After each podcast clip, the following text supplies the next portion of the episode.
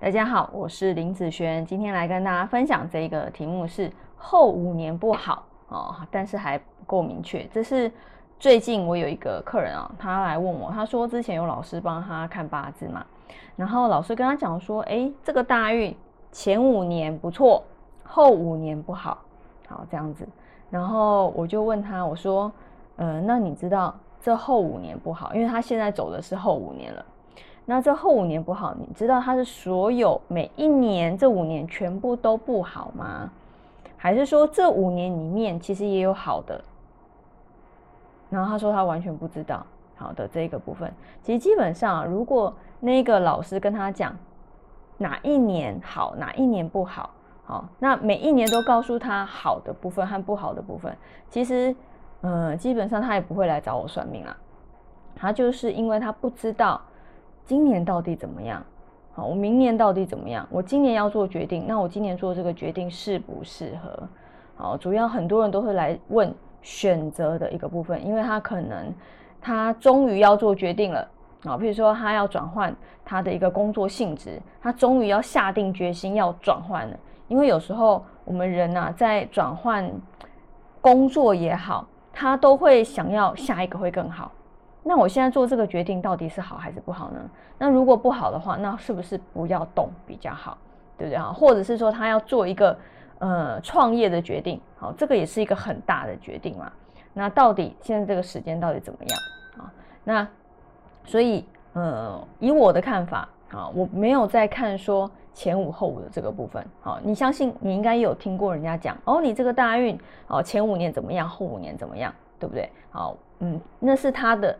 运算公式，但我不是这样哈，我不是这样看，我主要是那一年的流年运，好，每一年流年运它进来造成你的八字的一个起伏状况，好，有的时候，譬如说，哎，好两年，坏一年，有时候坏两年，好好一年，反正就是它一定会有起起伏伏，好和不好的时间，你一定知道，你今年跟去年来比，那今年到底是好还是不好？那你明年跟今年来比，那你明年到底是好还是不好？好的这一个明确的部分，那这一个客人呢，他的八字我就不方便分享了哈。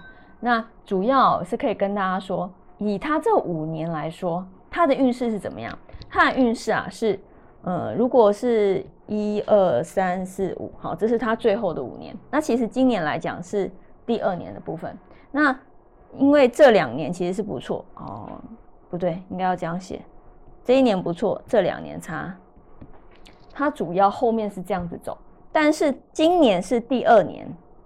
第二年你看哦，他今年要做决定，今年和明年的运势都是很差的状况。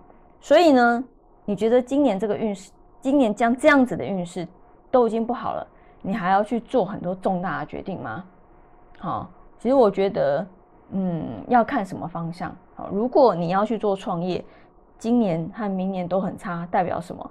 你如果创业哦，今年熬不过，明年就不用讲明年了嘛。好不容易熬到了明年，明年又很差，很多人就在第二年就结束了，对不对啊？所以其实创业来讲，就是一个烧钱，必须至少你今年或者是明年这两年的状态不能太差。那像这样子的状态，一开始就不好。那请问你要去做这样子的事吗？好，当然就不要。所以，嗯，他是跟他讲说，他后面这五年都不好。那不好，他这个部分是属于不好的部分哦，是一二三三个差嘛？那好的部分是二，对不对？好的部分是二，好，三比二的一个部分。那如果他都告诉你不好，你根本就不知道哪一年不好或哪一年好。那如果这样子跟你说，你是不是就比较明确也比较清楚？那他现在要去做什么决定？好，那我就跟他讲啊，这两年就不要动啊。好，或者是说你可以转换成做一些技职的一些工作，也比他现在要做的那个好多了。好，所以呃，就看他的运程，然后再去跟他讲你应该怎么去做，好，怎么去规划会比较好。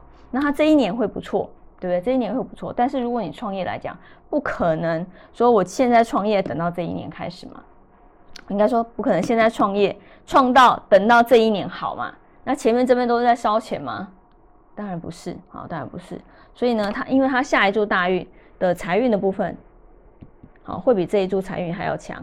所以呢，我会建议，如果他真的要创业啊，可以到下一注再去做参考。那目前这一注先不考虑，好，先不考虑。尤其是他现在要做决定的这两年不好，好，这样是不 OK 的哦。啊，好，那以上这个影片就分享给大家以及我的学生，我们下次见喽，拜拜。